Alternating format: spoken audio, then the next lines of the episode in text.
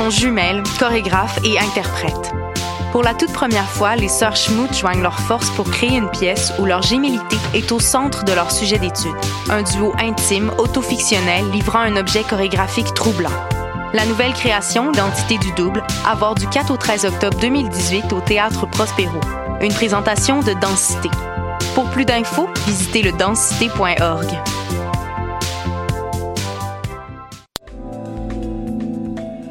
Je soutiens la réussite des jeunes. J'assure la sécurité alimentaire. Je facilite l'accès à un logement convenable. Je brise l'isolement social. Je bâtis des milieux de vie rassembleurs. J'aide une personne sur sept dans le Grand Montréal. Je donne à la campagne Centraide UCAM. centraide.ucam.ca.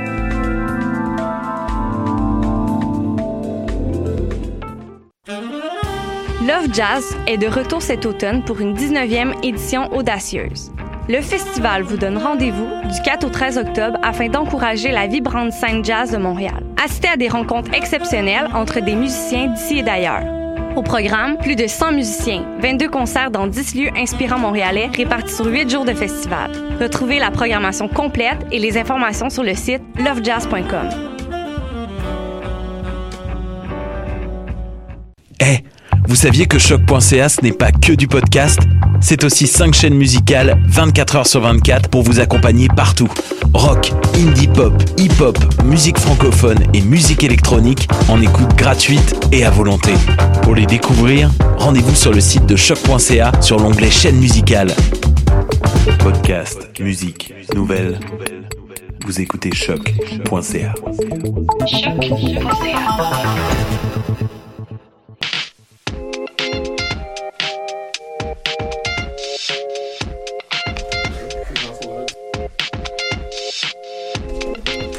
L'animal politique, édition du 9 octobre 2018. Mesdames et messieurs, bonjour.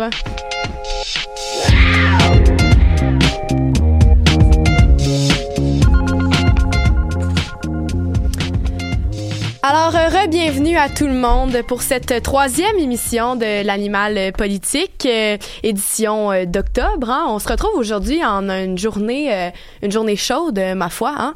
33 degrés qui annonce avec le facteur humidex. C'est assez étonnant euh, dans un dans un contexte d'octobre. Hein. C'est presque l'Halloween. Un vrai été indien, Mais là, hein? je pense que j'ai été obligée de changer euh, de changer de, de costume. Ben voyons. Ouais, on va peut-être être obligé de, de mettre un costume différent. Qui sait, s'il fait 35 à l'Halloween, ça va être une première. Moi, Mais je me- justement, C'est quoi vos costumes, vous autres? Moi, je m'habillerais en Holly Prime. Je pense que c'est euh, c'est- c'est quand Ah. même euh, de circonstance. moi, j'aime vraiment me mettre des, des verres de contact de couleur à Je me demandais vraiment où est-ce que ça s'en allait, Ouais, là, des- personnellement. des. Mais comme ça, l'envie de tous les jours à l'Halloween, euh, ça peut faire beau. Mais justement, on parle d'environnement. Euh, il fait chaud. C'est pas normal qu'il fasse chaud euh, en octobre comme ça. Et donc, euh, Félix euh, nous a concocté un petit billet humeur euh, pour Et sa oui, chronique cette et semaine. Oui, j'ai été pas mal obligé, euh, soit dit en passant, je m'ennuie de l'Halloween que j'ai passé à l'âge de 7 ans en culotte de neige, en dessous de mon déguisement. C'était magnifique, j'avais l'air d'un gros bonhomme Michelin. Honnêtement, moi, j'haïssais ça, passer l'Halloween en manteau. C'était tellement blague. désagréable, ça gâchait tous nos costumes. Exactement. Je voulais juste être une princesse, tu sais. C'est ça, exact. J'ai jamais eu l'air d'un vampire aussi peu épeurant de toute ma vie à l'âge de 7 ans, je dois vous avouer. Là. Mais non, euh, je vous ai parlé la semaine passée d'un tout petit rapport fait par le groupe d'experts intergouvernemental sur l'évolution du climat, le GIEC. Eh bien oui, le rapport de plus de 700 pages a été publié et un résumé est sorti pour les dirigeants politiques et je dirais pour le grand public, dont moi, parce que j'ai pas lu 722 pages hier soir Ah avant de me coucher. Non, puis déjà que le résumé fait à peu près 400 pages, c'est quand même un très très Le long... résumé, hein. Le résumé. Le résumé, le- je, je consultais tous les articles point par point. Et j'étais comme, oh, c'est quand même très long. J'en aurais pour une bonne partie de la nuit et de l'après-nuit et de l'après-après-nuit. Une couple de semaines. là. Mais je, je vais vous avouer, ça m'a fait froid dans le dos. Je me suis vraiment demandé comment j'allais commencer ma chronique, comment j'allais vous en parler. Et c'est bizarre, mais c'est dimanche, après avoir écrit ma chronique, que je me suis dit, je sais comment je vais faire. Ben, pas ma chronique, mais après avoir lu. C'était en parlant à mon père. En- eu une épiphanie. j'ai eu une épiphanie, puis l'épiphanie, ça a été mon papa. Parce que, en deux, trois commentaires climato-sceptiques du genre, bon, ben, garde, de toute façon, là, le soleil se réchauffe, ou euh, on va de toute façon revenir, revenir d'un gras. Tu sais, là, je me suis dit, oh mon Dieu, qu'est-ce qui se passe? Et ça m'a fait froid dans le dos. Sérieusement, ce qui était spécial, c'est que c'était mon père qui parlait, puis c'est pas un inconnu. J'étais devant une personne qui m'a appris à douter, qui m'a demandé de me poser des questions, de me dire, de tout remettre en question sur ce qui se passait, et qui là venait de me faire les commentaires les plus climato-sceptiques que j'avais entendus. Et je suis pas habitué. je l'avais dénié depuis un bout qui allait me faire ce genre de commentaires, mais il a fini par me le faire. Là, assurez-vous, j'aime mon papa, j'aime mon père. La question n'est pas de critiquer ce qu'il m'a dit, mais bien de critiquer ce qui se passe en ce moment. Sincèrement, j'ai beau, j'avais beau lui dire là, que depuis un an, tout ce que j'écris sur l'environnement pour les chroniques à l'animal politique, j'avais beau lui en parler du rapport qui vient de sortir, je faisais juste répéter différentes choses que j'avais appris. Il me regardait avec le même air, avec les mêmes petits commentaires du genre c'est pas grave, de toute façon il est quasiment trop tard. Et je dois avouer encore une fois, j'avais peur. Le seul bémol, le seul bémol, c'est que j'ai pas eu le temps d'expliquer ce qu'il y avait dans le rapport parce que j'avais juste deux trois minutes avant de partir pour avoir les notifications que ce soit le Washington Post, le Devoir, le Guardian ou Radio Canada. Mon ciel m'avertissait avec à peu près 4 5 6 7 notifications que le monde avait à peu près juste 10 ans pour avoir une solution sinon on était fait. Seulement 10 ans. C'est vraiment pas long. C'est trop court, euh, en fait. Vraiment Moi, ça, ça donne. euh, c'est ben, c'est difficile de, de vouloir y croire à ce moment-là. C'est même pas une, une solution euh, petite, là. C'est vraiment un changement extrêmement radical qu'il faut effectuer. C'est fou. Sincèrement, là, c'est vraiment, vraiment complètement débile. Si j'avais eu le temps dimanche dernier, là, je lui aurais dit ce que j'ai lu, parce que j'en ai lu des choses. Si j'avais eu le temps, là, j'aurais dit que j'ai peur. J'aurais dit que lui, il sera peut-être pas là, puis je parle pas dans 10 ans, mais je parle dans 20, 30, 40 ans, mais que nous, on allait être là, que ses petits-enfants allaient être là, puis ses petits-petits-enfants allaient être là. J'aurais voulu lui dire que j'ai lu les articles de journaux, j'en ai lu une coupe. Tout commençait avec ou presque la même phrase. Limiter le changement climatique à 1,5 degrés Celsius nécessiterait des changements rapides, très profonds et sans précédent. J'aurais voulu lui dire qu'au rythme actuel, le 1,5 degré va être atteint en 2030, et même si les 196 pays qui ont signé l'accord de 2015 à Paris pour réduire le réchauffement climatique, on a l'atteindre 2 degrés Celsius d'ici la fin du siècle. 2 degrés Celsius, c'est quand même plus qu'il faut Même en respectant. même en respectant tout. J'aurais voulu lui dire que si tous les pays tenaient leur engagement, on serait à 3 degrés Celsius. C'est le double de ce qu'on doit faire pour arrêter. Sinon, en ce moment, on est dans l'Anthropocène. L'Anthropocène, pour ceux qui savent pas c'est quoi, ou plus, le, le, le rapport commence comme ça. L'Anthropocène, c'est la description au complète qu'on est rendu à l'ère humaine. L'ère où tous les changements climatiques, à peu près, les changements physiques, géologiques, sont marqués et causés par l'humanité. L'homme serait responsable de la destruction, de l'élimination, l'anéantissement de plus d'espèces qu'il n'y en aurait jamais eu sur Terre pendant les cinq autres extinctions juste avant. J'aurais voulu enfin lui dire que la planète doit être carbone neutre d'ici 2050. Carbone neutre, ça veut dire que les émissions de CO2 de la planète devront être compensées par l'humanité et devront avoir aucun impact sur l'environnement d'ici là. C'est quasiment impossible en ce moment. C'est fou. Je suis pas du genre alarmiste dans la vie, je sais que ça sonne comme ça, mais cette fois-ci, c'est pas moi qui sonne la, sonnette d'alarme. Cette fois-ci, c'est les 91 auteurs, les 91 scientifiques qui ont écrit le texte. C'est plus de 6000 sources qui ont été citées. C'est des phrases de rapport comme ci qui m'alarment. Les lois de la physique et de la chimie permettent de limiter la hausse de 1,5 degré Celsius, ainsi que les ainsi que les technologies, le changement de mode de vie et les investissements. La dernière chose à laquelle les scientifiques ne peuvent répondre, c'est si la faisabilité politique et institutionnelle est possible. D'une- D'ici une dizaine d'années, le pourcentage d'électricité fourni par les énergies renouvelables dans le monde devrait être doublé, donc passer de 24 de, à 50, voire 60. D'ici 2050, la quasi-totalité des usines à charbon devrait être fermée. Sachant que plusieurs pays comme les États-Unis, la Chine fonctionne pratiquement exclusivement avec ça. Et en, et, euh, en, en ouvre de nouvelles Et Exactement. encore. me ouvre de plus en plus avec Trump qui veut là je, je veux pas faire du Trump setting je veux pas juste dropper son nom mais avec lui qui veut relancer l'industrie minière pour sa base électorale ça fait peur pendant ce temps-là, on a la ministre fédérale de l'Environnement, euh, Catherine McKenna, qui disait déterminée à atteindre les objectifs et en en faire plus. Mais on n'oublie pas aussi qu'on est maintenant les propriétaires d'un pipeline qui pourrait transporter 900 000 barils de pétrole par jour si jamais il était agrandi. Avant qu'on aille un ministre de l'Environnement québécois, parce que on n'en a pas encore, la CAQ veut étudier attentivement les rapports, le rapport et les conclusions avant de prendre une décision, de voir. Il disait qu'elle allait respecter les limites que le gouvernement provincial avait mis en 2015. Je vais pas faire de la politique, pas de la partisanerie, ça m'intéresse pas, mais vous me permettrez ma petite chronique éditoriale parce que personnellement, j'ai pas étudié les conclusions, mais on parle pas juste d'étudier les conclusions, on parle pas de troisième lien à Québec, on parle pas de pipeline. Ce qu'on parle dans le rapport, c'est d'une urgence, d'une alarme, d'une menace. C'est fou ce qui s'en vient. Je veux juste vous dire, j'appelle à tout le monde, il faut réagir. C'est ma, c'est ma, mon petit billet d'humeur, mais c'est spécial, c'est le temps d'agir. Ouais, ouais, moi ça me personnellement ça me donne vraiment froid dans le dos entendre toutes ces toutes ces choses-là. Je trouve que c'est euh, assez terrible qu'on en soit rendu à ce point-là, mais c'est surtout que moi quand j'entends ça, je me dis qu'est-ce que je peux faire? Il y a des petits gestes euh, qui je sais qui sont possibles dans le quotidien, mais je me dis que c'est donc la la responsabilité des gens qu'on a élus de, de mettre en place des, de des faire politiques quelque chose là, oui, c'est de- d'agir. Je me dis c'est c'est eux qui ont les, les ressources et le pouvoir entre leurs mains pour faire ça. Et je sais pas si euh, je, vont leur fais confiance. on a 10 ans. Vas-y, Zoé. Mais moi, je crois vraiment en faire les petits trucs, genre, ou simplement, tu sais, moi, je décide de pas manger de viande pour l'environnement, je sais que c'est juste moi, puis je suis juste une personne, mais je pense que juste une action individuelle, ça peut avoir un impact sur les, les actions des autres, puis qu'en faisant, ou juste en prenant pas de, de tasse à café pour emporter, en, en allant prendre une vraie tasse, juste ça, ça peut changer quelque chose, puis ça peut avoir un impact sur les autres, parce que moi, je crois que acheter, c'est voter. Fait que c'est ça. Ben, je suis d'accord aussi. C'est sûr que ça part de, des petits changements de tout le monde. Mais on dirait des fois, quand même, à l'échelle, on se dit que ça devrait venir de, de plus loin et de plus haut. Donc, euh, ouais, ça, ça me fait peur. C'est, euh, Ça, c'est comme, ça a été, euh, by the way, c'est le, c'est comme le deuxième gros rassemblement de scientifiques qui, euh, qui, euh, qui depuis l'an passé, là, me semble, qui, qui disent que, que c'est foutu, là, ou quelque chose comme ça, là. Ben, Euh, pas que c'est foutu, mais disons qu'il faudrait agir assez vite. Sérieux, là, je regardais, là, réduire à peu près de 40% notre utilisation des énergies non renouvelables d'ici 10 ans. Ben, diminuer de 40%, pas nos, nos utilisations, mais nos, gaz, nos émissions de gaz à effet de serre d'ici d'ici 10 ans, puis que là, après, il faudrait être carbone neutre, c'est quand même fou, là. Je veux dire, ouais, c'est c'est des- c'est changer complètement le monde. là. Oui, ben c'est comme euh, comme Mel la disait tantôt, c'est de faire un, un changement qui est, qui est radical. hein. c'est complètement changer l'axe de, de, De manière d'agir, Ouais. exactement. Mais euh, j'y crois quand même. Euh, Mm. Je, je, je, je me tiens, je m'y accroche, j'y crois parce que comme tu disais, c'est notre futur, c'est le futur de, de nos enfants. Euh, Ouais. C'est c'est nous dans quelques années comment on va vivre. Moi, j'ai- je pense juste à la manière dont dont on va respirer euh, dehors. On sait déjà que la pollution partout euh, à l'international, nous, ça va nous affecter bientôt.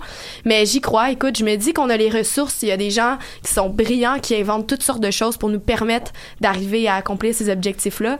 Et euh, ben, les gens doivent leur faire confiance et on doit, euh, on doit changer ça. Ouais, j'ai comme l'impression qu'à notre âge, à notre génération, on a comme pas le choix d'y croire. Parce que sinon, où est-ce Ouais. qu'on s'en va? On, croit, on, on court un peu à notre perte si jamais on décide de Ouais. pas y croire. Ben merci Félix. Ben, fait Euh, plaisir. Ah, mais je pense qu'il y avait une ouais. intervention juste. euh, Ben, faut les financer, ces trucs-là. Il y a beaucoup, beaucoup de belles idées novatrices, puis on veut pas, on veut pas fournir. On, c'est trop cher. On, on préfère prioriser des choses qui vont beaucoup plus rapporter. Ben, j'ai bien hâte de voir la, la réaction de, de notre nouveau gouvernement par rapport à ça. Euh, ça va peut-être être une bonne façon pour lui de, de ben, d'aller chercher un électorat que- qu'il aurait peut-être voulu avoir, peut-être chez les jeunes. C'est ça, c'est son moment de montrer qu'on peut croire en lui peut-être. Donc euh, merci, pas merci de nous apprendre ça. Donc Ça fait plaisir. ouais, ça c'est triste. Merci. On va virer sur le top comme Dunk Shot, on va crier fuck the world. On s'en calisse, qu'est-ce que tu veux, on est perdu, babe, on est perdu. La tête dans nos cellphones, non, on répond jamais qu'à le cell sign. On connaît tout le monde, mais on parle jamais à personne. Jamais, jamais à personne. Jamais, jamais, jamais à personne. Jamais, jamais, jamais à personne. Jamais, jamais à personne. Jamais, jamais, jamais à personne. Jamais, jamais à personne. Jamais, jamais à personne. Jamais, jamais à personne. Jamais, jamais. J'ai des numéros, mais je les donne. Jamais à personne. Parole de 44 carats, ce que tu me confies, je le dis. Jamais à personne. On se parlait en personne, mais aujourd'hui, on parle Jamais à personne. On croise 4238 que même par jour, mais on parle Jamais à personne. 5000 likes sur ta photo, mais t'es personne. Qu'est-ce que tu fais si on t'enlève ton téléphone? Trouver comment tirer une pipe qui peut payer plus. Tout ça, c'est ridicule. J'ai des milliers d'amis, mais je les ai jamais vus, non. On a jasé sur le net. On a wavy dans vieille ville, mais snap si on s'en rappelle. Je connais pas ton nom, mais je connais ton adresse. Yeah, baby. Fuck around, commence, fuck around, ben oui. On est perdu, perdu, je t'ai menti. Je suis pas je passe des galettes pour payer nos dettes. Je te fais croire n'importe quoi sur le net. Les clics vont finir par payer leur chalet. Je te fais croire n'importe quoi sur le net. Comme TV, en nouvelle, yeah. J'ai survécu 70 ans dans une toilette du McDo. Yeah, yeah. À tomber enceinte tout petit Jésus après avoir mangé un pogo au cinéma plutôt. Ils ont bourré ma tête de données ironiques. Public semble de moins en moins étonné. Fait t'es venu temps de se réveiller pour plugger le cinéma Goudzo, j'ai été payé. Ouais, j'ai eu deux entrées gratuites. Avec un popcorn, j'ai invité un ami, c'était complètement malade. Donne-moi ma colle, yeah, wait, don't give a fuck. Quand tu fuck the world, tu dis fuck ta gueule, fuck the world. Ok, ta gueule. Tu veux check tes tunes, moi m'en. Quand je vous écoute, je fais juste bailler. Mon gars, je suis pas DJ Khaled. Je sais même pas qu'est-ce qu'il fait, ce gars-là. Les commentaires sont moins pris au sérieux quand sont bourrés de faux. Si t'es l'idole à quelqu'un, t'es l'inconnu de quelqu'un d'autre. On va virer sur le top comme Dunk Shot, on va crier fuck the world. On s'en calisse qu'est-ce que tu veux, on est perdu, babe, on est perdu. La tête dans nos phones, mais on répond jamais qu'à le scène. On connaît tout le monde, mais on parle jamais à personne. Jamais, jamais à personne. Jamais, jamais à personne. Jamais, jamais à personne. Jamais, jamais à personne. Jamais, jamais à personne. Jamais, jamais à personne. Jamais, jamais à personne. Jamais, jamais à personne. Jamais, jamais. J'ai des numéros, mais je les donne. Jamais à personne. Jamais. Parole de 44 carats, ce que tu me confies, je le dis. Jamais à personne. Jamais. On se parlerait en personne, mais aujourd'hui, on parle Jamais à personne. Jamais. On pense 4230 minutes même par jour, mais on parle Jamais à personne. Hmm. Ça c'était ton partenaire. Ouais. Aujourd'hui c'est personne. L'autobus est plein, mais en vérité y a personne. 52 places remplies d'étrangers, la tête jusqu'au cou dans un cell phone. Comme des autruches qui se promènent avec une poignée de ça pour parler sans entendre personne. Écoute ta propre personne et réponds-lui la même chose deux fois. Écoute ta propre personne et réponds-lui la même chose deux fois. Fast food, manger tellement vite, j'en ai oublié dans mon trio Bing. I call and every combien de temps, je sais pas, mais je le bois en 11 minutes 6. Vole un taxi, crash un whip. Take a selfie avec la police. 11 246 likes sur ta nouvelle photo profil. Écoute pas l'album, écoute le single. Écoute pas le single, regarde le single. Regarde c'est écouté par combien de personnes. Ça a été regardé par combien de personnes. Appuie sur le bouton qui partage à personne sans jamais appuyer d'artiste en personne. Ditch l'appelle si je connais pas la personne. Mais des fois je me dis que je connais personne. Bouge, ou fiasse, bouge. Ne l'ai pas goûté avec ta sonnerie personnalisée. Aujourd'hui t'as tout perdu. Ta fiche de contact, je l'ai même supprimée. Personne et personne sont en bateau. Qui est là?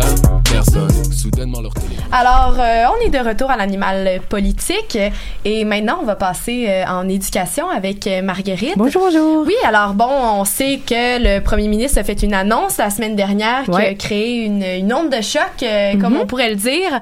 Et euh, ben, c'est à propos de la fameuse interdiction du port des signes religieux pour les fonctionnaires et bon, toute l'histoire euh, d'un renvoi possible des intervenants si jamais ils n'y adhèrent pas.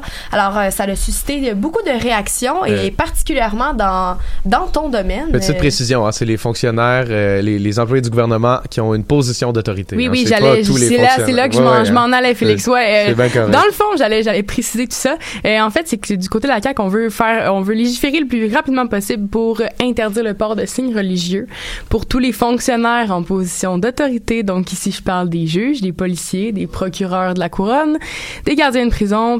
Puis aussi des enseignants, bien sûr. Puis quand je parle d'enseignants, ça inclut aussi tout le personnel de soutien scolaire qui est dans, cette figure professorale d'autorité-là. Donc, euh, orthopédagogues, tout- toutes les gens qui, qui viennent soutenir les enseignants.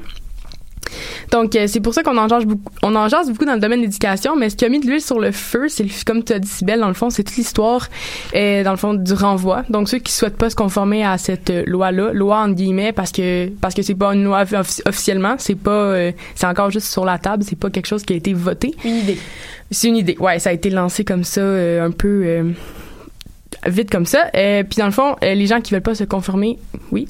C'est-tu rendu au stade de projet de loi ou c'est juste encore, ils promettent qu'ils vont le faire? Ils promettent qu'ils vont le faire. c'est ouais, c'est pas, c'est même pas un projet, Ah, c'est une annonce là, comme euh, je sais pas, on en discutait tantôt là, euh, c'est juste que la, la, la- la- il y a une journaliste qui a posé C'est la ça, question. c'est au rassem- je pense au rassemblement de Boucherville la semaine passée où que la CAQ était, puis encore là, je suis pas sûr, là, je veux pas avancer d'informations. En tout cas, la question a été lancée et après ça, c'est revenu dans l'actualité pendant à peu près une semaine. C'est plus Oh, ça. good.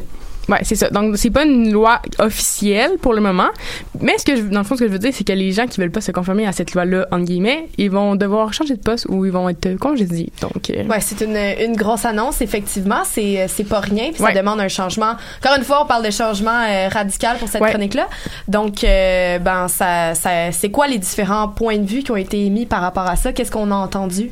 Ben dans le fond, euh, dans, le milieu de l'éducation est déjà assez sensible. Fait c'est sûr que c'est venu toucher une corde sensible dans, dans, dans ça créé un petit tollé là dans, dans ce milieu-là. On est comme venu rajouter une couche à l'accumulation de problématiques mineures que dans le système d'éducation québécois. Puis et ça a fait face à on, dans le fond il y a différents points de vue qui sont ressortis de là puis c'est plus des c'est plus des sentiments que des points de vue dans le fond les c'est- ça a Ils plus sont été- fâchés. c'est ça ben dans le fond ça a plus été un mélange de peur de peur, d'inquiétude, puis aussi d'optimisme, puis de défensive. C'est un petit peu euh, tout, tout mélangé. C'est vraiment euh, beaucoup de points de vue. Mais c'est qui surtout qu'on a entendu se, se prononcer là-dessus? C'est qui qui ont, qui ont émis justement ces, ces sentiments-là dont tu Ouais, parles? ouais, ben il y a des acteurs clés qu'on peut identifier. C'est sûr, il y a, a- a d'abord ceux qui sont concernés, donc les, les, les- profs ou les membres de personnel qui sont euh, qui portent un signe religieux quelconque. Pour eux, c'est l'inquiétude face à à cette menace si radicale de, de mettre fin à la de mettre fin à leur emploi carrément. Mais il y en a quand même qui sont optimistes parce que ils exposent le fait que c'est pas encore une loi, c'est encore un c'est pas encore un projet de loi, puis c'est pas une loi qui a été votée. Puis ça sera pas une- dans le fond c'est la menace est pas est pas là tant que la, la, loi sera pas votée. Donc pour eux c'est comme c'est juste une c'est en surface encore là, c'est rien de, de de trop de trop concret encore. Donc Mais ils sont, sont quand même, ils restent quand même très Ouais. inquiets par rapport à ça parce qu'ils savent ça que ça reste inquiétant, ça reste dans l'idée du ça. gouvernement, Ouais. d'accord? Et euh, par rapport aux, aux syndicats, est-ce qu'ils se sont prononcés là-dessus? Ouais, ouais, les syndicats, ils, ont, ils, ont- ils en ont beaucoup chargé de tout ça, dans le fond. euh, puis c'est eux qui sont plus sur la défensive, puis inquiets pour leur, les gens qui défendent, en fait. Là. Euh, dans le fond, ils ont avalé la nouvelle un petit peu de travers, puis c'est surtout parce que l'enjeu est- a, a presque pas été évoqué pendant la campagne électorale. Ça a vraiment pas été mis de l'avant par la CAQ, dans, dans, les promesses de la CAQ de, de faire ça. Puis dans le fond, c'est la Fédération autonome de l'enseignement, c'est la, la FAE en fait, qui regroupe huit syndicats enseignants qui s'est prononcé sur le sujet. Euh, malgré le fait qu'elle trouve plusieurs, malgré que la FAE trouve plusieurs propositions de la CAQ assez intéressantes comme euh, la hausse du salaire des profs en début de carrière, elle reste, reste qu'elle est en désaccord avec le port des signes reli- est en désaccord avec l'interdiction du port. De, dans le fond, elle est pas d'accord avec ce que la CAQ veut faire. c'est que ça vient, ça résumé, compliqué là. là. Euh, puis elle a dit qu'elle comptait se battre, quand je dis elle, je parle de la FAE, là, la Fédération des, de, de l'enseignement. Euh, puis elle compte se battre fermement contre l'inter- l'interdiction de port de signes religieux pour les enseignants que la CAQ propose, dans le fond. Ils sont, ils veulent pas parce que eux, ils viennent, ils, ils trouvent... ils Hey, pas aux enseignants. C'est hein? ça. Mais ça, mais ils ont, ils ont toujours des problèmes. En plus, on, on les aide pas. On en parlait la semaine dernière. Ils Euh, devraient devenir médecins. Ouais, ouais, Généralement, ils ont c'est moins la de problèmes. solution à tout. On va devenir médecin, on va avoir plus d'argent pour faire moins de choses. Non, ça, on va, on va rentrer pas dans ce débat-là. Non, faut pas. Mais euh, bon, peut-être on, en reparlera avec euh, Zoé éventuellement. Mais bon, il n'y a pas de, de projet de, de loi qui est déposé euh, officiellement. Donc, euh, dossier euh, à suivre. Ouais. Mais là, euh, en fait, on, on avait suggéré l'idée peut-être de faire euh, de faire un petit débat, de faire une discussion sur euh, vous, chers collaborateurs. euh, J'ai qu'en envie de vous entendre. Oui, j'aimerais ça qu'on s'obstine aujourd'hui. J'ai Ah, hâte j'ai le goût de faire ça. Ah, mon micro. Donc, Yo, ça, en ça- fait, c'est, comme un nouveau début, là, l'animal politique. Là. C'est Ouais, la on première fois qu'on se des débats dans euh, directement dans les Dans les chroniques. chroniques. Et là, bon, on cherche à savoir, euh, vous, qu'en pensez-vous, collaborateurs, de l'interdiction des signes religieux pour les fonctionnaires en position d'autorité? Alors, euh, quelqu'un veut Yo, j'ai, j'ai un petit, j'ai un petit bridge musical vraiment agressif pour quand on va se pogner. Je peux-tu le mettre deux secondes? Ouais, c'est juste comme une, un- une petite lubie, là. Alright, fait que les ports des signes religieux, tout le monde. Qui est pour, qui est contre? C'est tellement bon. Je me crois dans une émission avec, tu sais, des robots sur roues qui se battent. là. Ouais. Ah, c'est, c'est exactement de là que ça vient, Phil. tout un euh, vibe. Yes. Donc, euh, plus tôt en émission, euh, j'avais une petite discussion euh, avec euh, avec Mel. Peut-être est-ce que je pourrais te lancer la balle en premier? Parce qu'elle me racontait que hier, euh, elle, elle s'est obstinée férocement. longtemps, longtemps avec ma sœur. euh, c'était c'était assez, euh, assez intense. Mais c'est que, c'est que j'ai l'impression que c'est difficile d'avoir une opinion très tranchée dans ce débat-là parce que c'est vrai que c'est quand même assez mitigé. Il y a, par exemple, les professeurs, ça dépend du niveau de. Ben, je veux dire, des enfants, quel âge ils ont. Ça dépend aussi du cours qu'ils donnent. C'est sûr qu'une femme voilée qui donne un cours de religion, peut-être que ça va amener plus de malaise qu'une femme voilée qui donne un cours de maths. Alors, je pense, je pense que c'est beaucoup plus complexe encore. Oui, Zoé. Moi, je me faisais donner mes cours d'éthique et culture religieuse par un homme avec un collier avec une croix dessus, puis j'ai jamais eu de malaise. Et j'ai l'impression qu'à chaque fois qu'on parle de port de signes religieux, on parle de femmes voilées. Fait que même en venant, ben, peut-être pas à chaque fois, mais très souvent, c'est ça l'exemple, on parle jamais d'autre chose ou d'homme avec une croix. Ou de- d'un homme avec Je pense un- que ça vient juste d'une peur de l'islam irrationnelle. Ben, non, Ça- je pense que ça, je veux dire, si euh, c'était un homme avec un turban, je pense que ce serait à peu près le même débat. Après, Mais pourquoi une croix, c'est correct? Je pense que c'est plus plus ostentatoire. Apparent aussi. ça, là, il y a peut-être aussi la question, si on parle des signes religieux, on inclut aussi les croix là-dedans. là, Ouais. dire, Oui. Ouais. le discours. Oui, mais on n'en quand- parle jamais quand on sais- parle du débat. Je sais, je, je- je vais me faire l'avocat du diable à ce niveau-là. ça devient de, si on parle des signes religieux, on parle de tous les signes religieux, y compris ceux qui sont généralement associés avec la culture Exactement. québécoise, Ben, comme le fameux du catholicisme. C'est ça. Oui. Comme la le fameux débat du crucifix, est-ce qu'on l'enlève, est-ce qu'on le garde? Là, c'est sûr, c'est une position d'autorité.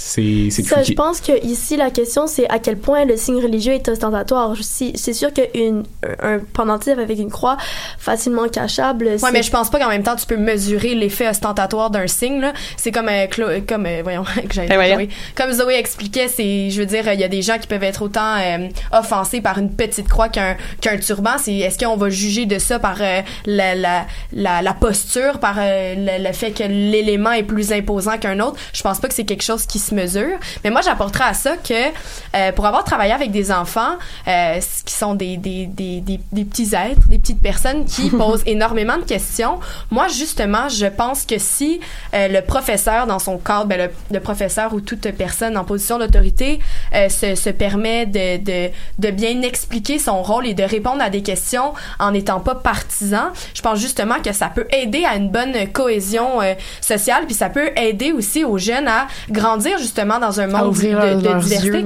Parce que c'est pas parce qu'à l'école, ils croisent pas personne qui porte des signes ostentatoires qu'après ça, dans la rue, ils vont pas Que en ça rencontrer. pas. Donc, je pense que Ouais. justement, ça peut être très bénéfique de, de les confronter à ça directement quand ils sont à l'école.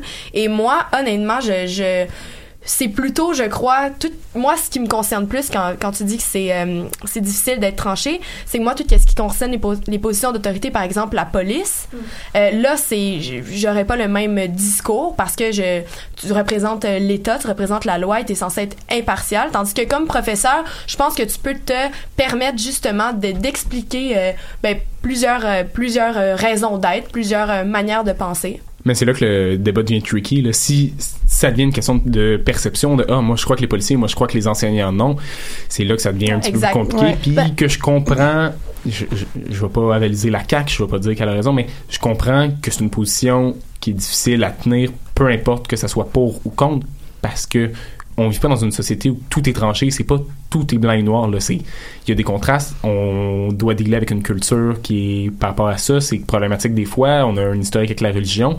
Puis là, je parle de de- du québécois, mais je veux dire, ça inclut tout le monde là-dedans. Ouais, ouais. Et ça devient un peu problématique de devoir agir dans une société qui est c'est la réalité, là, est multiculturelle à un certain point. Ouais, je suis d'accord. Ben, pour moi, pour moi, ce qui est plus important, c'est la laïcité dans euh, le comportement plutôt.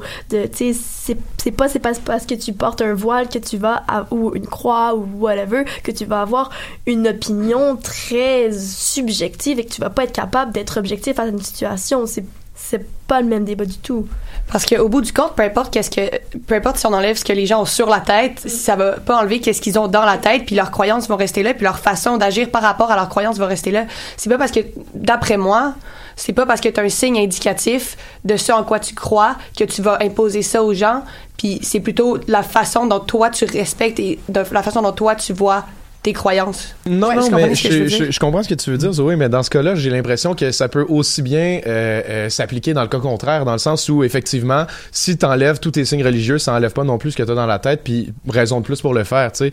Moi, ce que, ce que, ce que je remarque, c'est pas... Je pense pas que les signes religieux, ou en tout cas que les croyances des gens vont nécessairement influencer euh, directement la manière dont ils vont pratiquer leur métier. Je pense que c'est surtout que ça influence la perception des autres vis-à-vis de la manière dont ces gens-là pr- pr- pratiquent leur métier. Si ton juge ou ton policier, par exemple, est, est- est une femme voilée, si puis là, ça, si ton enseignant est une femme voilée, ça peut influencer la manière dont tu perçois le, le soit l'enseignement que cette personne-là te prodigue ou le jugement que cette personne-là te prodigue. Puis c'est là que c'est intéressant, c'est juste de se dire, nous, notre État, on respecte toutes les religions, puis les gens ont tous la liberté de pratiquer celles qu'ils veulent.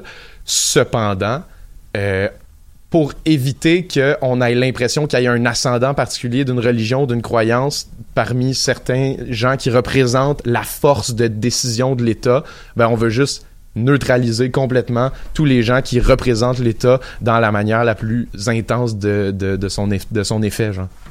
Ben, à ce niveau-là, la question, par exemple, ça devient plus est-ce que les signes religieux ostentatoires, comme on les appelle, c'est-tu un faux débat? Est-ce que justement, on y va avec ça? Parce que c'est juste la figure de proue d'un problème qui est beaucoup plus large au niveau de- ça. méconnaissance de. la- Je comprends le truc, mais à ce niveau-là, on parle de laïcité. La laïcité, elle peut être plus que juste l'absence de signes religieux. La laïcité peut devenir tu sais, le- tu le disais, euh, Félix, avec le truc de ah, c'est ce que les gens ont dans la tête. Là, d'abord, c'est la c'est l'intrusion de la religion dans l'enseignement, dans l'autorité d'un État qui est supposé être laïque qui pose problème et pas forcément les signes religieux qui vont l'être. C'est ça. C'est que c'est tellement un débat où, tu sais, autant.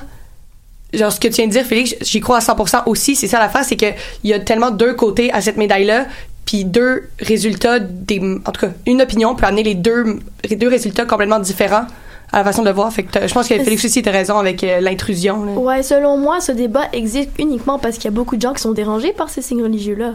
Puis c'est pour ça Mhm. qu'on en parle. c'est- c'est- puis le problème, ça, c'est dans la tête des gens de pourquoi est-ce que ça dérange de voir ce genre de Ouais, choses. mais là, ça fait qu'en fait, on aurait besoin de. Ça montre qu'on a plusieurs euh, problèmes à régler en même temps. Donc, euh, Ben, tout c'est une ce qui question concerne. d'ouverture. euh, C'est une question. Exactement. Puis, puis l'ouverture, après ça, je pense pas que le, le but, c'est d'être 100% ouvert ou whatever. Là. Moi, j'ai, j'ai mon opinion là-dessus, c'est qu'une société elle peut décider envers quoi elle est ouverte parce que c'est ça le but d'une société. Là. C'est comme une communauté d'individus qui choisissent leurs valeurs qu'ils ont en commune.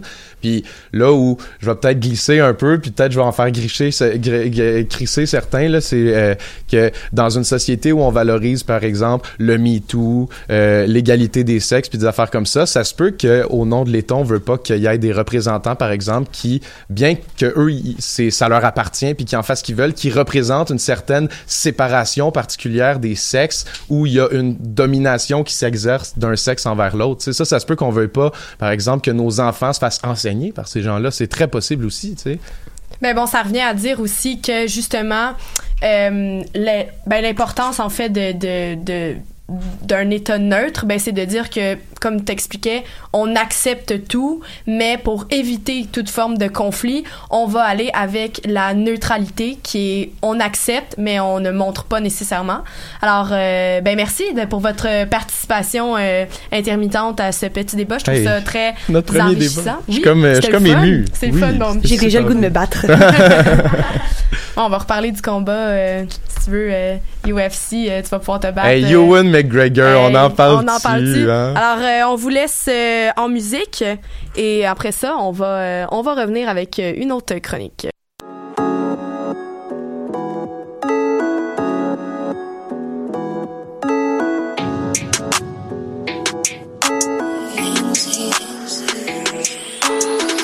Le monde a changé, yeah. Le monde a changé, yeah. Le monde a changé, yeah. Le monde a changé, yeah. Nous, on avance ensemble.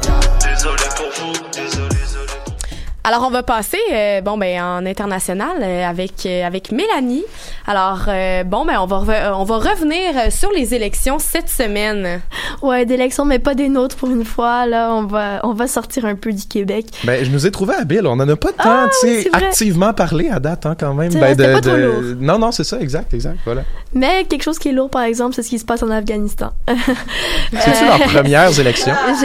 Non non Hein? c'est pas Non? leur première élection. Non, non, ça mais je veux dire, longtemps la- qu'ils sont dans un système euh, voulu démocratique. Oui, oui, mais là, c'est-tu leurs premières élections depuis que le- un semblant de, de, de paix a été rétabli ou en tout non, cas? leur euh, président actuel, ça fait quatre ans qu'il a été Ah ouais, hein, élu là, ouais. Ouais, Je suis vraiment en retard. hein. ben, je vais t'expliquer tout Ben, ça, comment va ça marche. s'occuper Ben de- oui, parce que ben là, on, on en parle aussi au Brésil. Là, il y a des élections au Brésil, puis ça se passe vraiment mal. Mais là, euh, pour l'instant, je vais me concentrer sur la- l'Afghanistan parce qu'on en entend moins parler, et c'est dommage, je trouve, parce que c'est tellement intense ce qui se passe là. Donc ça fait euh, ça fait une, une ou deux semaines, c'est à commencer les, la campagne électorale, donc fin septembre. Et depuis quelques jours, il y a les talibans qui appellent à la violence et à la solidarité du peuple contre les États-Unis, qu'ils accusent responsables du processus démocratique, bien sûr. Donc, euh, le communiqué taliban appelant à la violence a été publié suite à l'arrivée de Zalmay Khalilzad. Hein, c'est le diplomate américain qui est chargé de diriger les efforts de paix en Afghanistan. Donc, c'est vrai que les États-Unis ont quand même un petit poids là-dedans. Et dans ce communiqué, alors voici ce que disent euh, les talibans. Ils appellent leurs moudjahidines à stopper ce processus dirigé par les États-Unis en usant de tous les moyens à disposition, mais en prenant soin de la vie des habitants et de leurs propriétés. On sait que c'est pas le cas. Ouais. Sinon, ils disent aussi Nous réitérons et rappelons aux envahisseurs étrangers et aux concepteurs de ces fausses élections que la véritable solution à la crise afghane actuelle réside dans le retrait complet de toutes les forces d'occupation étrangères et dans le rétablissement d'une souveraineté purement islamique. Donc, euh, l'élection, c'est censé avoir lieu le 20 octobre, mais on ne sait pas encore si ça va être possible dans les zones qui sont contrôlées en ce moment par les talibans. Et ces zones-là, c'est quand même 43,7% du territoire, euh, selon un rapport indépendant américain. C'est presque la moitié, ouais. là. C'est incroyable. Donc, euh, il y a eu des attaques. Donc, c'est pas, c'est pas euh, pour protéger les, les, les habitants, là, parce que Là, tous les jours, il y a des attaques nouvelles. Le 2 octobre dernier, il y a un camion qui a foncé dans une foule en plein rassemblement électoral en tuant 14 personnes et en en blessant 40. Au niveau des députés de la course, quand même, c'est vraiment euh, rock and roll les députés là. Depuis le début de la campagne électorale de cette année, il y en a eu cinq qui ont été tués dans des attaques différentes, deux qui ont été enlevés et trois autres qui ont été blessés. C'est euh, c'est vraiment euh, ben c'est terrible parce qu'on se demande en fait euh, comment on peut réussir à avoir un, un système euh, démocratique, comment on peut réussir à avoir des, des élections sans prétendre euh, sans prétendre que bon les États-Unis ou peu importe qui est impliqué. Déjà à la base c'est extrêmement difficile de, de pouvoir faire ça. Alors c'est c'est c'est une situation qui est extrêmement instable. On sait pas ce qui peut Ouais. arriver, mais c'est surtout une situation qui dure depuis longtemps en Afghanistan. Ça fait tellement longtemps. Ça, je pense pas que aussi loin qu'on peut se rappeler, l'Afghanistan a été dans une situation politique très stable. Euh, là, je vais remonter juste en 96 parce qu'il y a bien des choses qui sont passées avant ça, mais en 96, il y avait les talibans qui prenaient le contrôle d'une partie du pays et qui imposaient la loi islamique. Après ça, en 2001, euh, appuyé par les puissances occidentales, il y a la résistance qui les a renversés. Une force internationale a alors été déployée, un gouvernement de transition établi et des élections, dont les résultats sont contestés, ont été tenus en 2004 pour la première fois. Depuis, chaque année, ben pas chaque année, mais chaque fin de mandat, on a des élections qui ont lieu. Puis le système politique ressemble, en théorie, encore une fois, assez à celui des pays occidentaux parce qu'on sait que c'est quand même très corrompu. Et même, même si, puis il y a toujours une guerre avec les talibans, ça, c'est jamais fini. Euh, fin février, il y a le président Ghani qui a euh, offert aux talibans de devenir un parti politique s'ils acceptaient un cessez-le-feu et reconnaissaient la constitution de 2004. Mais les talibans n'ont pas répondu officiellement. Ils ont continué les attentats meurtriers, ciblant en priorité les forces de sécurité, police et armée. Donc, euh, Ouais, donc euh, c'est euh, bon, ils ont pas répondu officiellement, mais ils ont répondu certainement euh, très Ouais, ça. de façon très violente. Ouais. Euh, bon, ben moi je trouvais personnellement que c'était un, un, un geste, euh, un beau geste de, de paix, de pouvoir Ouais. euh, demander ça, ou tout de moins un, un geste euh, d'entente. Ça Félix. ressemble un peu aux FARC en Colombie, là, qui ont accepté de devenir un parti politique avec le cessez-le-feu euh, l'année Ouais, dernière. ben, j'ai l'impression que quand il y a des groupes terroristes qui sont comme assimilés comme ça à l'appareil démocratique, ça les calme un peu, ça se peut-tu? Mais ça leur ou- donne une, C'est- une, ouais. une tribune, ça leur donne la possibilité de s'exprimer euh, de- d'une autre façon qu'avec la violence. Puis ça leur permet aussi de s'exprimer avec les mêmes moyens que les autres partis. Donc, euh, j'imagine que ça peut être une, une bonne idée, euh, mais ça, c'est c'est quand même se soumettre au système démocratique que d'accepter ça. Et eux, c'est totalement C'est ben, improbable pour eux. Là. Mais ça semble quand même assez euh, euh, facile de pouvoir proposer ça comme ça, Ouais. euh, de, de former un parti. Je sais pas comment euh, comment la constitution fonctionne là-bas, euh, Ouais, le système donc, politique. C'est ça. Donc là, je vais éclairer un peu Félix. donc en ce moment, le, le Parlement afghan comprend une chambre basse et une chambre haute. Mais il y a seulement les membres de la chambre basse qui sont élus au scrutin direct. La chambre haute, c'est composé de parlementaires qui sont choisis parmi les conseils locaux et nommés par le président. Ah, comme le Sénat. Ouais, Ouais. genre. Et puis il y a aussi des membres qui sont élus lors d'élections de district. Donc ça, c'est quand même assez, euh, assez semblable à nous. Et cette année, il y a 2565 candidats qui se présentent, dont 417 femmes quand même, mais bon, c'est pas parce que, enfin, c'est parce qu'il y a un quota, donc ils ont tellement- pas tellement le choix. Et dans tous ces gens-là, il y a 249 personnes qui vont être élues à la Chambre des communes. Mais depuis de plusieurs années, malgré l'aide internationale, le gouvernement se retrouve à devoir essayer de combattre l'État islamique, puis les talibans, entre autres, ce qui a causé leur retraite dans certaines zones qui sont maintenant aux mains des extrémismes. Donc, on peut même pas vraiment dire que c'est une démocratie complète, puisque presque 50% de la- du territoire n'a même pas le pouvoir de voter. Mais euh, malgré les attaques fréquentes, les forces américaines et le gouvernement afghan se montrent quand même confiants que toute l'attention attirée par les événements forceront les talibans, les talibans à mettre fin à la guerre. Donc on va voir Ouais, ça. les forceront surtout à avoir une réponse plus officielle à la proposition qui leur a été faite. Alors, euh, ben merci Mélanie euh, pour cette belle chronique. Alors, euh, on va passer euh, ben, tout de suite en fait à euh, avec en économie avec euh, Béatrice. Alors euh, cette semaine, on va parler de, de cannabis parce que bon ben c'est c'est on peut dire que c'est arrivé hein, c'est à nos portes. Je vois des sourires euh, en studio hein. Euh, mais là bon, on sait pas trop encore qu'est-ce qui va se passer euh, officiellement avec avec l'âge et tout ça. Et là cette semaine, on va s'attarder un peu plus à nos à nos sociétés d'État, plus particulièrement ben la nouvelle branche de la de la SAQ, soit la Société québécoise du cannabis, et bien qui va faire son entrée officielle à partir du 17 octobre. Alors euh, on aimerait ça savoir peut-être en quoi ça va consister euh, une SAQ de potes. ouais, ben certain, c'est juste euh, ça va être une branche là de, de la SAC, ce qui va peut-être endommager leur vente là, on sait pas. on- Et ce sera pas dans les mêmes magasins dans les mêmes succursales. Non, vraiment euh, pas. euh, vraiment pas. C'est une, une nouvelle entité gouvernementale, puis euh, ça va rentrer, euh, évidemment, comme vous le savez, le 17 octobre, là, la semaine prochaine. Le mandat est assez simple. Ça va être encadrer la vente et la consommation de la marijuana dès sa légalisation. Ça va être géré de manière autonome, puis ça va tenir euh, commerce sur l'ensemble du Québec. On prévoit... euh, on prévoit l'ouverture d'une vingtaine de succursales, dont trois à Montréal. Puis, euh, ben c'est ça là, ça va être, euh, ça va être vendu comme comme à la à la comme à au magasin là. Tu, tu choisis ton huile tu choisis. oui, ben il va y avoir des super des grosses formations. euh, ouais ouais. Ben je je suis pas allée euh, parce que c'est pas encore ouvert. Puis, euh, mais J'aurais aimé euh, ça qu'il y ait comme une avant-première. Genre une ouverture des portes pour Des- la journée de la culture. des une portes affaire de ouvertes. Pour les médias, Ouais. tout le monde arrive. Ouais, c'est c'est ça. un vin curieux. fromage, ben un pot de fromage. c'est ça serait possible. Ah, ça serait tellement meilleur en plus. Mais euh, mais ouais, c'est ça. Il va y avoir euh, des huiles vendues, euh, des bonbons, des edibles, tout, tout ce que tout ce qu'on prend ou ce que Tous vous les prenez. produits dérivés ouais, aussi. c'est ça. Puis euh, donc c'est ça. euh, La la CQSD a réussi à stocker ces kilogrammes de cannabis auprès de six entreprises, dont l'hydropothicaire et Canopy Growth, qui sont les deux principaux fournisseurs fournisseurs de la nouvelle société C'est d'État. 58 000 euh, kilogrammes qui ont réussi à être stockés. Oui, ben C'est à euh, date, mais assez impressionnant, mais en même temps, euh, c'est pas ben c'est pas c'est sûr ça c'est pas assez là. C'est Le très gros joint de l'État. C'est comme ça qu'on Wow. pourrait l'appeler. Puis, euh, ben, les, les ventes, là, de. Méchant gros joint. c'est quoi, c'est un gra- Comment qu'il y en a dans un. Dans Moins un d'un gramme. Moins d'un gramme. Ah, nos connaisseuses, là. euh, Moi, je vous comme. Mettons environ, là, c'est ça qu'on a lu. 58 000 kilos, c'est juste pour la Saint-Jean. ça. Ça dépend si tu rajoutes du pH, là. Ah. Le c'est ça, Fort 20. Euh, mais c'est ça, cette nouvelle entité va, ses profits, tous les profits vont être versés au fonds de prévention et la recherche en matière de cannabis. Fait que c'est intéressant de savoir où ce qu'on, sûr, oui. où ce qu'on va mettre notre argent euh, une fois qu'on, parce que c'est une société d'État, donc euh, tous les, les fonds vont reviennent. C'est une entreprise gouvernementale, fait que c'est, c'est un peu pour euh, financer. Puis à combien on pense euh, c'est que les chiffres d'affaires vont s'élever avec tout ça? Ben le Québec, le Québec prévoit Le kebab, c'est ça que t'allais dire. Parce qu'elle elle pense à ça assez, c'est bon, là, dans je pense au munch, ouais. Ouais. munch! Je suis même pas rendue là, là, dans mon jargon. là.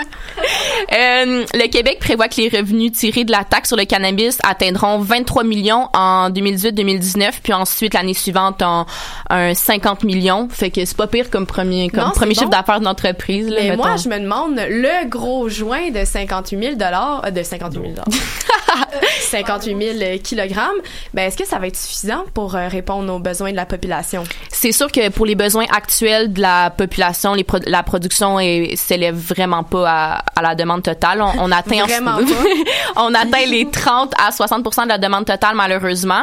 Fait que Comment qu'on évalue la demande totale d'un produit qui est illégal? ben je- Sincèrement, c'est une question que je me pose. Je sais pas C'est- si Il y a quand même des sondages là, qui sont faits à Des savoir la instituts. Ils fréquence vont, de ils vont en recherche, fonction ouais. des, des sondages effectués auprès de la population? Ben, je pourrais pas garantir, mais j'imagine que ça doit être quand même une, une, une base. Puis aussi, selon... euh, mais il doit y avoir quand même des, Des études qui sont informations. Oui, il y a des euh, instituts oui. qui, qui sont juste euh, consacrés à, à, à savoir aussi c'est un marché noir. Fait que pour n'importe quoi, comme pour la coke, on sait aussi, on peut évaluer des comment qu'on, comment que la population en consomme, comment qu'il y a de transactions aussi qui se fait malgré le fait que c'est sous la mais table, on, ouais. On sait environ, là. Ouais, puis la demande en ce moment du pays, on est, du pays, on dirait qu'on estimerait ça à euh, 610,6 tonnes de cannabis qui, qui seraient consommées dans l'ensemble du Canada. J'aimerais ça voir les montagnes. Hey, ça doit être Tu sais, V- 600 bizarre. 610 tonnes. T'es tellement enthousiaste à l'idée. J'aime ça, parler de ça. J'ai j'ai hâte de... Honnêtement, j'ai vraiment hâte de voir comment ça va fonctionner. Peut-être c'est au Ça- prochain World Press Photo Wow. Mais tu sais, je m'imagine me pitcher dedans. un Ouais, peu. ouais, C'est un comme nouveau mandat. Dans les- dans la ça va être plante fraîche. confortable. Je pense pas que j'aime assez ça pour me lancer. Des fois, je trouve ça sent le pouf. Non, mais là, Ça- je, je, Ce que je trouve déconne fou, un peu. Mais sincèrement, c'est le changement de mentalité par rapport à ça. De voir comment, en une génération, le changement va s'opérer entre. On s'entend, c'est pas un tabou, mais je veux dire, qui. C'est pas un sujet qui était forcément plus parlé, là, c'est sûr, on est une radio universitaire, mais je veux dire, recul il y a 4-5 ans. Puis là, de voir comment la population va devenir de plus en plus à l'aise avec le terme, avec l'utilisation des mots. Tu sais, tu parlais de munchies, comment tout le lexique qui est, at- qui est attribué à, à la- euh, aux potes, de voir comment ça va se développer, puis comment ça va devenir dans, le, dans la culture, Ouais. comme, comme l'alcool. nos parents. Tout le Ouais, monde va parler. Moi, j'ai juste hâte de fumer avec ma grand-maman, man. tout, tout le monde va parler comme les journalistes de Vice, genre. Des trucs genre weed, what's up. euh, What's up, guys? Y'all. L'animal politique. mais bref, euh, on t'écoute. Ah oui, oui. Euh, J'étais prête pour juste Ouais, on continuer de même. Là, Mais euh, oui, en ce moment, pour la fin, euh, à partir du 17 octobre jusqu'au 31 décembre, là, on estime qu'on va juste pouvoir fournir 146,6 tonnes, ce qui est extrêmement beaucoup là à mon sens, là, mais qu'on devrait, être- on, dev- on devrait pouvoir... je reformule, on, la demande est ça, de 143,6 tonnes, mais je pense pas qu'on va pouvoir fournir euh, euh, ce gros, cette Cette quantité-là, euh, quantité-là pour, pour la date euh, demandée. fait que c'est ça là, déjà à la première, à la moitié du premier mandat, on prévoit une pénurie là d'après un institut de, de recherche. Fait que euh, le marché noir va continuer. Ben, fait, ça. Puis euh, eux autres, ils vont être capables de le fournir là, ces tonnes manquantes là. Puis euh, le marché noir aurait une immense, des, des vraiment des gros revenus là, de 2,5 milliards de dollars qui qui va éventuellement arriver dans nos poches. Fait que c'est sûr, c'est sûr que euh, oui, Mélanie, poules. une intervention? Ouais, ben c'est sûr que si la CAQ fait passer la loi à 21 ans, c'est sûr que là, je pense que la, Ouais, la, la, la vente va diminuer là, de beaucoup parce que la majorité du marché se situe entre les 18 à 24 ans. même je dirais 16 ans. Mais en même temps, ça devient tricky. Tu disais que la demande allait s'essouffler après, ben pas s'essouffler, mais qu'on allait pas répondre à la demande pendant quoi, un mois? Ouais, ouais, ben, à la- à- c'est, il y a combien de mois entre octobre puis décembre? 3, 4? Octobre, novembre. Ben, deux. Deux. Deux. mais Ben, c'est- d'ici là, d'ici là, Ah, tu sais, on parle que ah, si jamais la loi fait passer, mais la loi sera pas passée avant l'année prochaine. là. Fait, que la demande, elle va quand même exploser. Si demande il y a, on va voir, là, mais comme, oui, euh, Zo. Ben, continue là-dessus. si Non, mais c'était juste ça. C'est juste que même si on fait passer l'âge, c'est- la loi va être passée beaucoup trop tard pour calmer l'effervescence qu'il va y avoir dès le début, dès la semaine prochaine. Mais est-ce qu'on pense qu'il va quand même y avoir place à un petit marché noir pour les 18-21 ans, pour les mineurs qui veulent encore, ben, les mineurs et les entre 18 et 21 ans qui vont en- quand même vouloir À long terme, tu parles, après, là, après? après Ben la- oui. ben c'est, c'est, c'est sûr, sauf que les, les prix, euh, les prix vont être faits en fonction que la concurrence avec le marché noir, ben, je veux dire, c'est, vraiment pas si cher. euh, un mais si gramme mais si t'as sécu. 18 ans puis que tu veux acheter du pot, L'impression que j'ai, là. est-ce qu'il va y avoir un marché noir à ça ou le monde va faire des pogos comme ils font au dépanneur pour avoir euh, de la Ben, bière? Non, mais on s'est déjà tout fait à acheter, exemple, de l'alcool par ma première brosse. Ça a été mon Ouais. frère qui a acheté l'alcool. Puis je veux Le dire. complice. Le complice, mais tu sais, si on parlait de changement de mentalité, d'une certaine complaisance envers, tu sais, exemple, on a toute une complaisance envers l'alcool, nos parents, puis ça dépend de chaque famille, mais on s'entend, c'est pas, le tabou est pas le même qu'avec la Non, pas drogue. du- pas du là, tout. si le changement change, même si la loi passe à 21 ans, moi, je, personnellement, je serais pas surpris que ça change aussi à ce niveau-là de bon, ok, c'est pas Ouais, grave, je vais aller t'en acheter, là, euh, donne-moi l'argent, puis euh, c'est correct ou te Mais ça va donne. probablement Mais prendre, ça. Ça va prendre prendre quand du temps, même je dis pas que ça va se modalité, ça change demain. pas un en certain 12 mois, temps. là. Mais tu parlais d'un d'un chiffre de 2,5 milliards de dollars en fait qu'on qu'on euh, qu'on va perdre.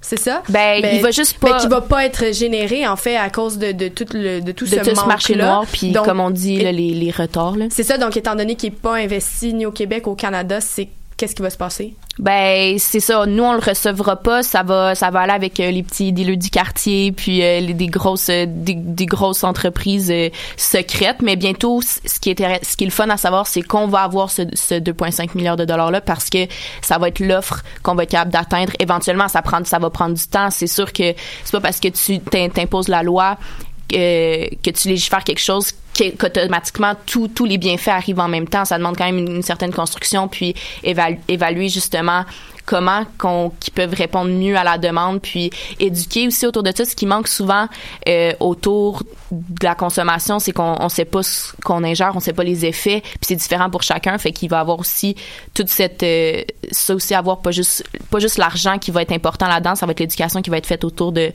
de, de la production là, Ben, c'est ça, de la puis éducation consommation. qui est, qui est déjà commencée aussi depuis longtemps, hein, parce que justement en, prévoyance de, tout ce, projet-là et euh, de la manière dont on parle, on sait qu'il y a beaucoup de gens qui ont déjà commencé à investir parce qu'ils savent qu'il y a peut-être de l'argent à se faire euh, là-dedans. Est-ce que euh, là maintenant, en sachant que c'est arrivé, c'est là, est-ce qu'on peut encore faire peut-être de l'argent avec ça? Oui, certainement. C'est sûr qu'il y a eu avant là, il y a eu un gros gros engouement. Le monde investissait dans des nouvelles entreprises. On a aussi ouvert des entreprises, ben, des entreprises de potes.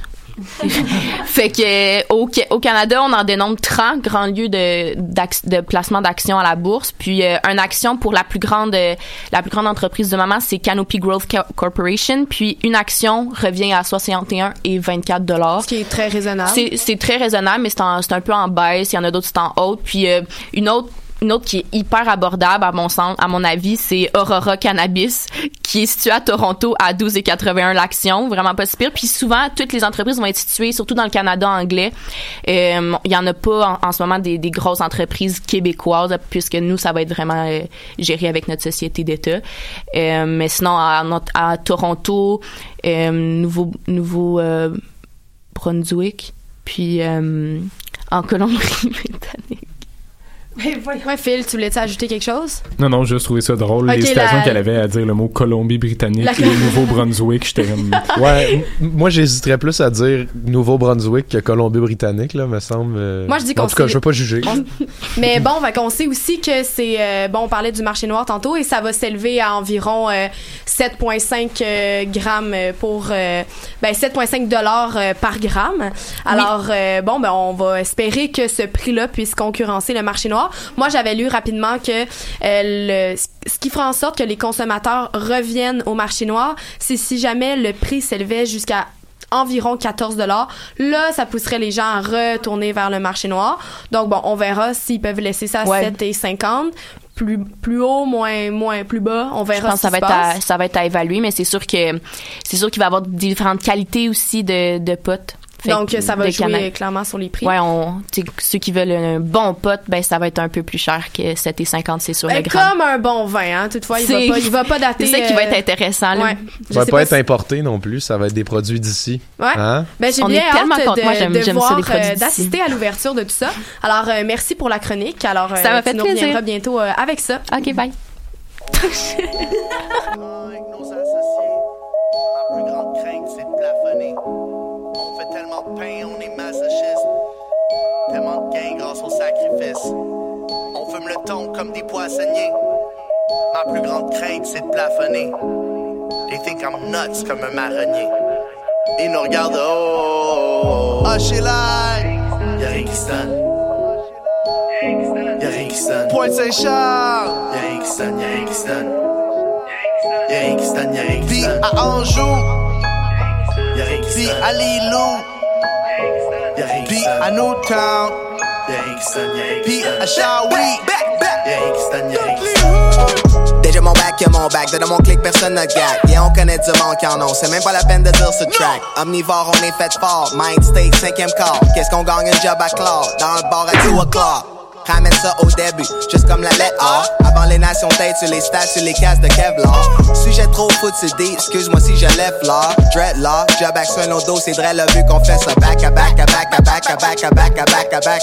Back, back à back à back à back à back, on fait ça. Back, back, back, back à back à back à back à back à back à back à MTL à quoi back, on fait ça. C'est que jamais on date, tout de mal, vino vert des puis je suis pas fou à mal, je sais pas mais c'est que je fly, fly, fly, fly, panic, transmets ton status, fuzzy cause who's the baddest, faudrait pas que je me salisse, pour vrai y'en a pas de malice, j'suis juste un vieux routier, que ça met le pic sur la chiche, boy. No, I don't cry, I say ouch, shit baby dans le kangaroo pouch, no doubt, no doubt. Je le ferai pour des kids comme Socrates. J'suis le bad seed dans le bag full of weed. rentre dans confiserie, je suis comme Nouga Please. Je m'appelle inflation, je suis le coup de la vie. Je suis pas italien, mais j'ai tout capiche. Mon art détruit tout comme un ours à ring. Je mets la poudre dans tes yeux quand t'es sous narine. J'ai juste besoin de toi, t'as ta bout de la mine. La HH, c'est la cure ainsi que la maladie. J'ai des amis. Banni des pharmacies à vie. On fait ça back to back to back to back to back to back to back to back to back to back to back. D'ici à Cali. Tout ce qui me reste, je l'ai parié sur palier pour un jeune pape. Le bateau, le crib, les paiements sur les pièces volantes du tapis. Un shout out au clan qui m'appuie, mon armée garantie avec qui me rappelle les sacrifices sont pour qui t'en besoin de bad. Les félans aveuglés par le profit. Comme au volant d'un char pas plaqué. Pas safe de rouler ni de parquer. Qu'est-ce qu'on fait avec le paquet? Si nous screws puis check les papiers du quartier, ils ont reçu un appel. Tu avant l'après l'arrestation, le capot papé, hein? Connais qui s'en sont sauvés sur un timing parfait.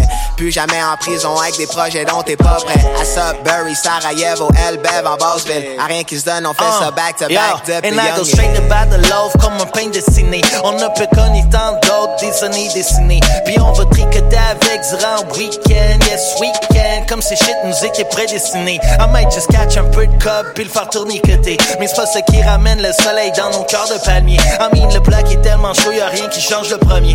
L'échec il rentre le 30 puis il te reste plus de chance le premier. J'suis comme un coureur de fond, marathon, il est long en esti. J'suis mince comme ton esprit dans sa notion, blow up dans l'industrie. Dans le temps c'est pelé, pelé. Aujourd'hui c'est polé, polé. Mets de l'eau dans ton vin comme un alcool qu'on essaye d'épauler. J'suis Saint-Jean-Baptiste, yeah, j'rime comme Easy. C'est un nouvel artiste, si t'es vieux, faut que tu fasses de la place. Avant que tu pourris, j'vais à la mairie pour mon boy Ali en 2018. Rappelle-toi de Joël, c'est de ton futur premier ministre. On fait ça back to back to back to back to back to back to back. On fait ça back to back to back to back to back to back to back. On fait ça back to back. Alors, on va passer euh, pour la dernière chronique. On termine avec euh, Zoé qui nous parle de, de, ben, de santé cette semaine, mais là, il se passe pas grand-chose. Hein. Non, c'est ça, il se passe vraiment pas grand-chose. C'est sûr que là, à cause des élections puis du nouveau gouvernement, ça roule moyen. Je veux dire, on n'a même pas encore de ministre. Mais grande nouvelle, on a su hier que le Conseil des ministres allait être dévoilé le 18 octobre. Ben oui, c'est une date euh, bon qui approche. On a hâte de savoir c'est qui. Puis aussi une bonne nouvelle, ben la CAC a annoncé que son conseil allait être paritaire aussi, ce qui est, ce qui est une bonne Oui. nouvelle. Bon, c'est le fun, on aime ça. C'est une bonne décision. Ben oui, une super bonne nouvelle, mais le problème, c'est que j'ai toujours pas parlé de santé, donc je vais m'y mettre. Mais là, euh, je vais me voir obligée de déroger un peu de politique, considérant le néant total par rapport à ça les derniers jours. Un néant qui me permet d'ailleurs d'être encore une fois porteuse de bonnes nouvelles.